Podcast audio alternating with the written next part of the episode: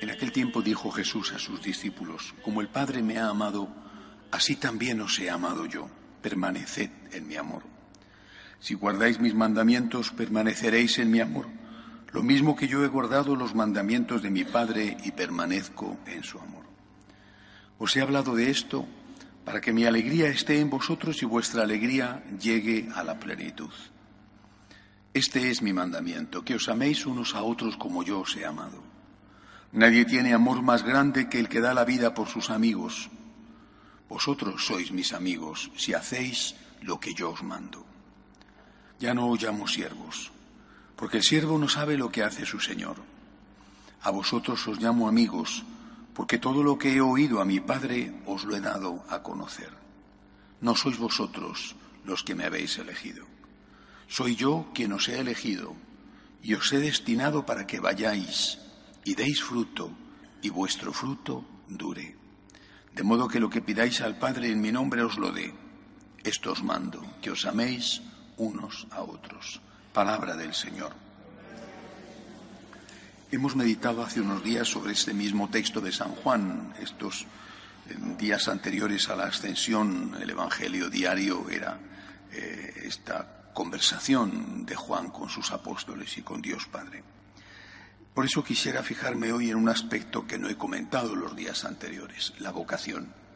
También porque hoy en la fiesta del apóstol San Matías eh, estamos hablando de la vocación de un apóstol, cómo se produce, esa elección que hacen confiando en la suerte, creyendo que la suerte eh, puede ser una forma de intervención divina, y porque hoy es el día en el cual San Francisco de Asís sintió la vocación, no sabía qué quería Dios de él, había estado ya en la ermita de San Damián, había escuchado ya la voz del Cristo diciendo repara mi casa, que como ves amenaza ruina, pero no sabía qué tenía que hacer, aparte de, de reconstruir la ermita de San Damián.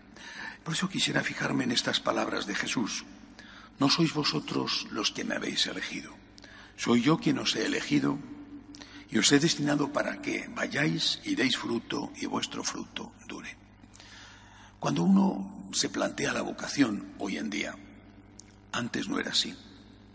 Y en muchos sitios seguramente todavía no es así. Pero aquí, entre nosotros, cuando uno se plantea la vocación, no se plantea eh, cómo voy a ser más útil a la sociedad. No se plantea tampoco eh, qué es aquello en lo que voy a poder desarrollarme mejor, sino que generalmente se lo plantea diciendo qué es lo que más me gusta. Es decir, la, vocación se entiende como dar satisfacción a algo, mm, no digo material, pero sí a algo aunque sea de tipo espiritual. ¿Qué es lo que más me gusta? Yo, yo recuerdo cuando estaba todavía preparándome para ir a la universidad, tenía 16 años, 16 a 17. Y em, el profesor de química nos dijo, un, tipo excelente en muchos sentidos, eh, nos dijo, eh, eh, no, no, aún no, no, habíamos entrado a la universidad, por tanto todavía no sabíamos muy bien qué íbamos a hacer. Yo ya quería irme al seminario, tenía que esperar a cumplir 18 y mientras tanto, cuando acabé, entré en la universidad a estudiar ingeniería. Pero el profesor nos decía, no busquéis lo que más os gusta, porque probablemente os vais a equivocar. Buscad aquello para lo que valéis, porque aquello para lo que vales termina por gustarte, porque te sientes bien haciendo aquello para lo que vales. Eh, me pareció una perspectiva interesante y diferente. Eh, no la he olvidado y han pasado muchos años. Algo parecido habría que pensar en cuanto a la vocación mm, con respecto al Señor. Dios ha puesto en ti una llamada. La ha puesto en ti, está ya en ti. No es que esto es algo que Dios va a hacer eh, en un momento de tu vida, ya está en ti. Eh, cuando dicen que cuando el, gran escultor Miguel Ángel eh, veía un bloque de mármol de aquellos grandes bloques que traían de las canteras de los Apeninos italianos Se quedaba mirando al bloque de mármol, que para todos era un bloque de mármol, mármol travertino, mármol blanco precioso. Se quedaba mirando el bloque de mármol y veía dentro ya la escultura. Y él decía, la escultura está dentro, lo único que yo tengo que hacer es liberar la escultura.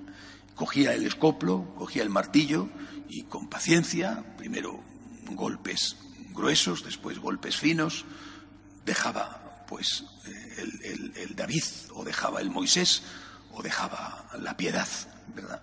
Él había visto dentro del bloque que ya estaba la piedad allí adentro, que ya estaba la Virgen con su mano extendida, con el Cristo muerto en sus rodillas.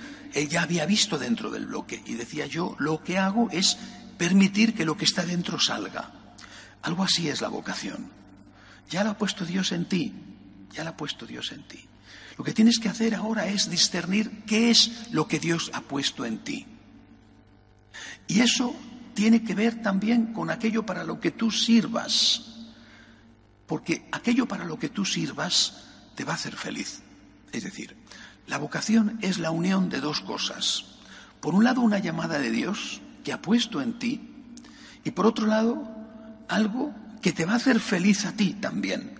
No es que uno puede decir, a ver, yo eh, siento, o sea, yo creo que voy a ser útil, por ejemplo, como sacerdote, voy a ser útil por lo que sea, pero yo voy a ser muy desgraciado. Esto, esto no es, porque Dios no quiere que tú seas útil a costa de tu desgracia. Al final eso no resulta, evidentemente. Se unen las dos cosas.